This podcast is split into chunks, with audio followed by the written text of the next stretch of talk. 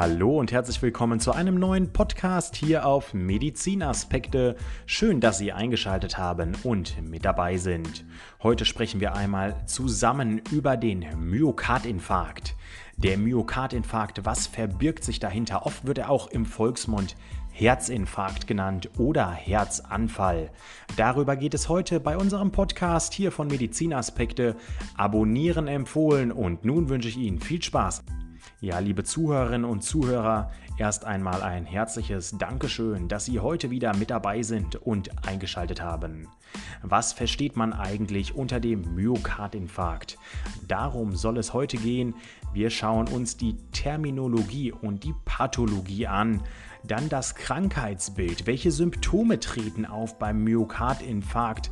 Wie sieht die Diagnostik aus? Und wie sieht die Therapie im Jahr 2019 aus. Fangen wir also an, erst einmal mit der Terminologie. Denn der Myokardinfarkt wird auch, wie bereits erwähnt im Intro, oft Herzinfarkt oder Herzanfall genannt. Dabei handelt es sich um eine akute und gleichzeitig lebensbedrohliche Erkrankung des Herzens. Das ist ganz wichtig, dass man das Ganze nicht auf die leichte Schulter nehmen sollte. Was versteht man jetzt genau unter einem Myokardinfarkt, Herzinfarkt? Ja, das ist eine anhaltende Durchblutungsstörung von Teilen ihres Herzmuskels. Und diese anhaltende Durchblutungsstörung, die auch oft Ischämie genannt wird, die wird in den meisten Fällen durch Blutgerinnsel hervorgerufen. Diese Blutgerinnsel, die bilden sich in einer arteriosklerotisch veränderten Engstelle eines Herzkranzgefäßes. Das heißt also, hier kann nicht mehr die Durchblutung wie gewohnt stattfinden, sondern es kommt eben zu dieser Engstelle. Leitsymptome, wie sehen diese aus? Ja, der Herzinfarkt, der kommt natürlich meistens, nicht immer, aber meistens mit starken Schmerzen einher. Diese sind lokalisiert im Schulterbereich, können aber auch im Armbereich, im Unterkiefer, Rücken oder in ihrem Oberbauch auftreten und dahin ausstrahlen. Wichtig ist, dass diese vorwiegend linksseitig stattfinden. Also, wenn Sie links starke Schulterschmerzen verspüren, die angesprochenen Armschmerzen, Ihr Unterkieferschmerz linksseitig oder aber auch der Rücken- oder Oberbauchbereich, dann sollten Sie auf jeden Fall einen Arzt anrufen bzw. sogar den Notruf wählen und den Notarzt kommen lassen. Oft kommen gleichzeitig auch Kaltschweißigkeit oder ein Schweißausbruch hinzu. Teilweise klagen die Patienten auch über Übelkeit und eventuell auch über Erbrechen. Wichtig ist für Sie, wir haben ja gerade gesagt, dass es oft zu diesen Leitsymptomen kommt. Es muss nicht immer so der Fall sein, denn bei etwa 25 Prozent aller Herzinfarkte ist es wirklich so, dass hier keine oder nur geringe Beschwerden von dem Patienten verzeichnet werden. Woran Sie aber den Myokardinfarkt noch erkennen können, ist, dass es zu Herzrhythmusstörungen kommt. Und genau diese sind auch gefährlich, denn auch kleine Infarkte führen nicht selten über Kammerflimmern zum plötzlichen Herztod. Schauen wir uns einmal die Epidemiologie etwas genauer an. Was versteht man eigentlich unter dem Wort Epidemiologie? Das klären wir jetzt einmal ganz kurz. Dieser Begriff kommt nämlich aus dem Altgriechischen und lässt sich als Volkskrankheit übersetzen. Wörtlich gesagt ist das eine über das ganze Volk verbreitete Krankheit. Ja, diese Epidemiologie, wie sieht die jetzt beim Myokardinfarkt genau aus? Der Herzinfarkt, das ist eine der Haupttodesursachen in den Industrienationen. In Österreich und in Deutschland werden jährlich etwa 300 Infarkte pro 100.000 Einwohner verzeichnet. Und in Deutschland erleiden jedes Jahr etwa 280.000 Menschen einen Herzinfarkt. Schaut man sich die absoluten Anzahlen der Herzinfarkte an, so ist auf jeden Fall ein Trend zu verzeichnen, nämlich es werden jedes Jahr immer weniger Herzinfarkte verzeichnet. Wichtig ist, dass die Herzinfarkte deutlich häufiger in sozial ärmeren Stadtteilen auftreten. Und zudem sind die Patienten aus diesen Vierteln im Gegensatz zu Patienten aus sozial privilegierten Bezirken jünger und haben ein höheres Risiko, innerhalb eines Jahres nach dem Herzinfarkt zu versterben. Lassen Sie uns an dieser Stelle noch einmal kurz zusammenfassen, was haben wir jetzt über den Herzinfarkt gehört. Er kommt also mit den typischen Symptomen, die starke Schmerzen mit sich bringen. Meist ist dies im linken Brustbereich hinter dem Brustbein zu verzeichnen oder aber auch ein Angstgefühl und Beklemmungsgefühl kommt mit. Achten Sie darauf, bei Frauen können die Symptome auch Schwindel oder Erbrechen sein. Dies ist anders als bei Männern. Ganz, ganz wichtig an dieser Stelle soll das auch noch einmal erwähnt sein die erste Hilfe, wie sieht die aus? Auf jeden Fall den Notarzt rufen, ganz, ganz wichtig. Und was auch noch wichtig ist, dass Sie natürlich den Erkrankten nicht alleine lassen. Bleiben Sie bei ihm, lagern Sie den Oberkörper hoch und befreien Sie die Patientin bzw. den Patienten von enger Kleidung. Das kann zum Beispiel so aussehen, dass die Krawatte aufgemacht wird oder aber auch der Kragen aufgeknöpft wird. Und wichtig ist, wenn die Person bewusstlos ist, dann beginnen Sie sofort mit der Wiederbelebung. Wir haben uns darüber unterhalten, dass der Herzinfarkt eine der Haupttodesursachen in den Industrienationen ist. Und da stellt sich natürlich auch die Frage, ja, was sind dann jetzt eigentlich die Risikofaktoren für diesen sogenannten Myokardinfarkt? Hier sind es bestimmte Faktoren, die zwar keine direkten Herzinfarktursachen sind, sie erhöhen aber das Herzinfarktrisiko. Fangen wir also einmal an beim männlichen Geschlecht. Denn die Geschlechtshormone haben offenbar wirklich einen Einfluss auf das Herzinfarktrisiko. Es ist so, dass das Herzinfarktrisiko bei Männern höher ist als bei Frauen vor der Menopause, denn sie sind durch die weiblichen Geschlechtshormone wie Östrogene besser geschützt. Daneben ist ein weiterer Risikofaktor auch die genetische Veranlagung. Denn in manchen Familien kann es so sein, dass Herz-Kreislauf-Erkrankungen gehäuft vorkommen. Vielleicht haben Sie das auch schon mal in Ihrem eigenen Bekanntenkreis mitbekommen, dass es Familien gibt, in denen wirklich viel mehr Herz-Kreislauf-Erkrankungen vorkommen als in anderen. Also ein gewisses Risiko und ein gewisser Grad ist auch hier erblich. Ja, natürlich spielt auch die Ernährung eine gewisse Rolle. Wir alle wissen, dass wir uns gesund ernähren sollten und bei dem Myokardinfarkt ist es ja so, dass es zu einer Verstopfung der Herzkranzgefäße kommt und hier begünstigen natürlich fettreiche und energiedichte Nahrungsmängel die Herzinfarkte-Risikoquote. Ja, Nahrungsmittel, die zu Übergewicht führen und zu einem hohen Cholesterinwert, die sind dafür verantwortlich, dass das Risiko steigt und diese Faktoren begünstigen letztlich die Arterienverkalkung und damit auch die koronare Herzkrankheit, also ein häufiges Risiko für einen Herzinfarkt. Mit der Ernährung geht natürlich auch das Übergewicht einher. Es ist nämlich ungesund, wenn man zu viele Kilos auf die Waage bringt. Also Übergewicht ist auch ein großer Risikofaktor, der hier eine Rolle spielt. Achten Sie darauf, dass Sie sich gesund ernähren und natürlich, wenn möglich, kein Übergewicht anhäufen. Denn dieses Bauchfett, was wir uns da anfuttern mit der Zeit, das produziert Hormone und Botenstoffe, die gefährlich sind für Herz-Kreislauf-Erkrankungen und die diese fördern, wie zum Beispiel die koronare Herzkrankheit oder auch das Risiko des Herzinfarkts erhöht. Achten Sie darauf, dass Sie sich immer ausreichend bewegen. Dies hat natürlich nicht nur Auswirkungen darauf, dass Sie hoffentlich keinen Herzinfarkt erleiden, sondern viele weitere positive Effekte gehen damit einher. Wir alle profitieren davon, wenn wir uns regelmäßig bewegen und körperlich aktiv sind. Es müssen auch nicht immer die Sportarten sein, in denen wir ins Schwitzen kommen. Es ist schon gut, wenn Sie einfach nur etwas länger spazieren gehen und nicht immer das Auto nehmen, was direkt vor unserer Tür steht und damit zur Arbeit fahren. Jetzt lassen Sie uns aber mal weggehen von dem Thema Übergewicht und Bewegungsmangel. Was natürlich auch noch ganz, ganz wichtig ist, ist, dass Sie versuchen, nicht zu rauchen. Denn die Stoffe aus dem Tabakrauch fördern die Bildung instabiler Plaques. Es ist wirklich so, dass die meisten Patienten ab dem 55. Lebensjahr, die einen Herzinfarkt haben, Raucher sind. Wichtig ist auch das Thema Risiko und Bluthochdruck sich zu verinnerlichen. Denn ein ständig erhöhter Blutdruck kann dazu führen, dass die Gefäßinnenwände geschädigt werden. Dies begünstigt wiederum die Ablagerungen an den Wänden und damit kommt es dann schließlich zu dieser koronaren Herzkrankheit.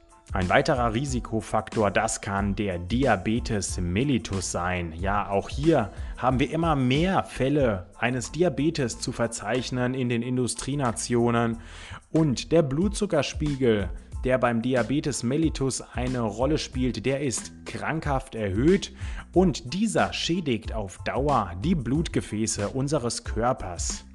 Das kann natürlich auch dann wiederum ein Risikofaktor für die Arteriosklerose und die koronare Herzkrankheit sein. Ja, und letztlich kein Risikofaktor unbedingt. Da müssen wir alle durch. Das ist das Alter, das erhöhte Alter, denn mit steigendem Alter nimmt letztlich auch der Grad der Arterienverkalkung zu. Und damit steigt letztlich auch das Risiko eines Herzinfarkts. Ja, dies sind einmal die Risikofaktoren zum Myokardinfarkt und nun machen wir weiter mit der Diagnostik. Wie sieht die denn eigentlich aus? Lassen Sie uns über die Diagnose und die Untersuchungsmethoden ganz kurz sprechen. Wichtig ist auf jeden Fall, dass die Diagnose, zumindest die Verdachtsdiagnose eines akuten Myokardinfarkt, in der Regel innerhalb weniger Minuten stattfinden kann. Dies hängt damit zusammen, dass hier eine spezifische Symptomatik auftritt und eine Kurzanamnese durchgeführt werden kann, die eventuell zu frühen Herzerkrankungen und mit dem EKG-Befund gestellt wird. Und da haben wir schon das erste Diagnoseinstrument, so möchte ich es mal an dieser Stelle einfach nennen, was ja bei einem Myokardinfarkt hinzugezogen werden kann, nämlich das EKG, die sogenannte Elektrokardiographie. Was macht diese Elektrokardiographie? Sie misst die Herzstromkurve und ist eines der wichtigsten Untersuchungsverfahren, die bei einem Infarktverdacht Verwendung finden. Über das Elektrokardiogramm kann die Lokalisation des Infarkts festgestellt werden. Es wird nämlich geschaut, ob an der Vorder- oder an der Hinterwand des Herzens und auch eventuell gefährliche Herzrhythmusstörungen auftreten. Hilfreich sind auch alte EKG-Befunde. Wenn Sie diese also besitzen, dann geben Sie diese definitiv auch im Krankenhaus ab und ähm, ja, geben Sie diese auch Ihrem behandelnden Arzt, damit er die vergleichen kann und hier in der Vergangenheit einmal schauen kann, wie denn dort das EKG aussah, was aufgezeichnet wurde. Weiter ist natürlich die körperliche Untersuchung ganz, ganz wichtig. Typischerweise wird ein Herzinfarktpatient nämlich erst einmal blass. Er ist oft auch sehr, sehr ängstlich, klagt über die angesprochene Übelkeit, die wir ja zu Beginn schon erwähnt haben, und natürlich auch die Schweißausbrüche, die Erwähnung fanden. Der Blutdruck und die Pulsfrequenz sind meist erhöht und es kommt hier und da auch teilweise zu einer Bewusstlosigkeit. Wichtig ist auch für Sie zu wissen, dass es aufgrund der schwerwiegenden Herzrhythmusstörungen zu einem Kammerflimmern kommen kann. Die körperliche Untersuchung findet schon statt, wenn der Notarzt bzw. der Rettungsassistent oder aber auch der Notfallassistent bei Ihnen eintreffen. Ganz, ganz wichtig also die körperliche Untersuchung und natürlich, wenn Sie dann einmal bei Ihrem Arzt angekommen sind bzw. im Krankenhaus eingeliefert wurden, dann ist es ganz wichtig, auch einmal die Parameter für die Laboruntersuchung hinzuzuziehen. Denn bei einem akuten Herzinfarkt ist es so, dass bestimmte Substanzen in unserem Körper erhöht sind. Hinsichtlich ihrer Empfindlichkeit und der Aussagekraft für einen Infarkt unterscheiden sich diese Substanzen nämlich im Vergleich zu ihren Werten, die wir bei einem gesunden Menschen verzeichnen können. Wir haben hier spezifische Parameter, das sind sogenannte Troponinwerte I und T. Darauf möchte ich jetzt einmal nicht eingehen, weil das ist ein bisschen zu spezifisch. Da sprechen Sie am besten mit Ihrem Arzt drüber, wenn es um die Laboruntersuchung geht. Und auch der gesamte CK-Wert, der spielt auch eine Rolle. Was aber für Sie wieder mehr von Interesse ist, ist die Echokardiographie. Das ist nämlich eine Ultraschalluntersuchung des Herzens. Die wird nicht invasiv durchgeführt. Es ist also ein schonendes Verfahren für Sie als Patient und ist sehr, sehr schnell durchführbar. Die Echokardiographie liefert wirklich in der Akutphase des Herzinfarkts und auch in der Folgezeit wichtige Informationen über die Größe und auch über die Funktion der vom Infarkt betroffenen Herzkammer. Auch die Herzklappenfunktion kann durch die Echokardiographie weiter angeschaut werden und hier können dann die behandelnden Ärzte weiteren Aufschluss über die Stärke des Herzinfarkts bekommen. Von der sogenannten Katheteruntersuchung haben Sie vielleicht auch schon mal etwas gehört. Die Mediziner sprechen auch hier von der sogenannten Koronarangiographie. Das wiederum ist ein invasives Verfahren, aber es ist wirklich eine äußerst wichtige Methode in der Herzinfarktdiagnostik und auch in der Therapie Ihres Herzinfarkts. Denn dabei wird in der Regel ein großes arterielles Gefäß in der Leistengegend oder oberhalb des Handgelenks punktiert. Und damit bekommt man einen Zugang zu den Herzkranzgefäßen. Ein Katheter wird hier vorgeschoben und durch diesen Katheter wird dann jodhaltiges Kontrastmittel in ihre Koronargefäße gespritzt und es können Gefäße, aber auch Engstellen oder Gefäßverschlüsse in einem Röntgenbild sichtbar gemacht werden. Die Koronarangiographie sollte wirklich möglichst schnell durchgeführt werden. Ärzte sprechen davon, dass das wirklich am besten in den 90 Minuten nach einem Infarkteintritt durchgeführt werden sollte und dann kann eine Wiedereröffnung des verschlossenen Infarktgefäßes Herzmuskelgewebe wirklich vor dem Absterben retten. Ja, und zu guter Letzt in der Diagnosestellung und der Therapie des Herzinfarkts ist es wichtig, auch die CT-Koronarangiographie zu erwähnen. Damit kann dann ein akutes Koronarsyndrom als Alternative zur invasiven Koronarangiographie erwogen werden. Ja, wenn Sie weitere Informationen dazu haben möchten, dann schauen Sie einmal auf der Website von Medizinaspekte nach. Hier haben wir auch noch einmal für Sie viele wichtige Informationen zusammengeschrieben über den Herzinfarkt, über die Untersuchungsmöglichkeiten und auch die Diagnosestellung. Wie sieht nun die Therapie aus des Herzinfarkts? Das ist die Frage, die wir uns alle stellen, denn jede Minute zählt hier wirklich. Je schneller hier gehandelt wird, desto besser für den Patienten. Ist der Notarzt eingetroffen, dann werden erst einmal verschiedene Maßnahmen eingeleitet. Zuerst ist es wichtig, dass der Oberkörper angehoben gelagert wird. Das hatten wir ja auch schon am Anfang dieses Podcasts kurz erwähnt. Das können Sie auch schon selber machen, wenn der Notarzt noch nicht da ist.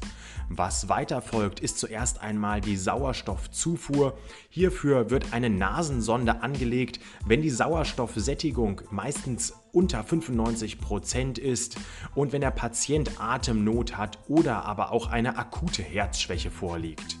Weiter wird auch ein venöser Zugang gelegt. Über ihn können dann schnell Medikamente verabreicht werden, die wichtig sind. Natürlich, das EKG ist auch sehr, sehr wichtig und es wird gleich vom Notarzt angelegt, oft auch von den Rettungsassistenten, den Sanitätern oder den Notfallassistenten. Darüber wird dann der Herzrhythmus überwacht, die Herzfrequenz wird aufgenommen und natürlich auch die Sauerstoffsättigung verfolgt bzw. der Blutdruck des Patienten. Ja, und ganz wichtig, ein Defibrillator, der ist auch immer in der Nähe des Rettungsteams, das beim Patienten vor Ort ist, denn man weiß ja wirklich nicht, ob es einmal zu dieser Notsituation vielleicht doch kommt. Die weitere Therapie findet dann im Krankenhaus statt. Das kann so sein, dass unter anderem zum Beispiel die Koronarangiographie in Erwägung gezogen wird. Das hängt aber immer auch davon ab, welches Krankenhaus jetzt angesteuert wird und wie dort die Ausstattung des Krankenhauses ist. Wichtig ist, dass Sie sich hier auf das Wissen der Ärzte verlassen. Und die erfolgreiche Akuttherapie wird je nach Kreislaufstabilität noch mindestens für zwei bis drei Tage dann auf der Intensivstation überwacht werden. Das heißt, auch hier wird ein kontinuierliches Monitoring von EKG und auch vom Blutdruck durchgeführt. Und die behandelnden Ärzte stellen dann auch den Patienten mit den Medikamenten richtig ein und schauen auch, ob eine krankengymnastische Anleitung sinnvoll ist, um allmählich den Patienten wieder zu mobilisieren. Letztlich folgt natürlich auch die Rehabilitation. Meistens bleibt man zwischen 7 und 14 Tagen nach einem Herzinfarkt im Krankenhaus. Und wichtig ist dann die Anschlussheilbehandlung in einer Rehabilitationsklinik vielleicht auch oder aber auch in einem ambulanten Therapiezentrum. Das heißt, Sie bleiben hier über Nacht zu Hause und am nächsten Morgen nehmen Sie wieder an den Therapien teil, die im ambulanten Therapiezentrum durchgeführt werden. Wenn Sie dann das Krankenhaus verlassen haben, dann bekommen Sie natürlich den Arztbrief und viele weitere Unterlagen mit. Entweder bekommen Sie die oder die werden direkt an Ihren Arzt versandt. Wichtig ist darauf zu achten, dass Ihr behandelnder Hausarzt oder aber auch ein Kardiologe, ein Facharzt, den Sie bereits als behandelnden Arzt haben, ja, darüber informiert wird, dass Sie auch einen Herzinfarkt hatten. Schauen Sie also wirklich, dass alle Unterlagen bei Ihnen sind und auch alle Unterlagen an den weiteren behandelnden Arzt oder die Ärztin übermittelt werden. Denn das ist ganz, ganz wichtig und spielt eine große Rolle, dass Ihre Therapie auch in Zukunft richtig stattfindet. Ja, liebe Zuhörerinnen und Zuhörer, Sie haben nun einen Einblick bekommen in den Myokardinfarkt bzw. Herzinfarkt. Wir haben etwas über die Epidemiologie gesprochen, haben uns mit der Begrifflichkeit Myokardinfarkt beschäftigt. Wir haben uns einmal das Krankheitsbild mit den Symptomen etwas näher angeschaut, über die Diagnostik gesprochen und letzten Endes auch über Therapiemöglichkeiten. Ich hoffe, dieses Format hat Ihnen gefallen. Wenn ja, dann lassen Sie uns gerne einen Beitrag da.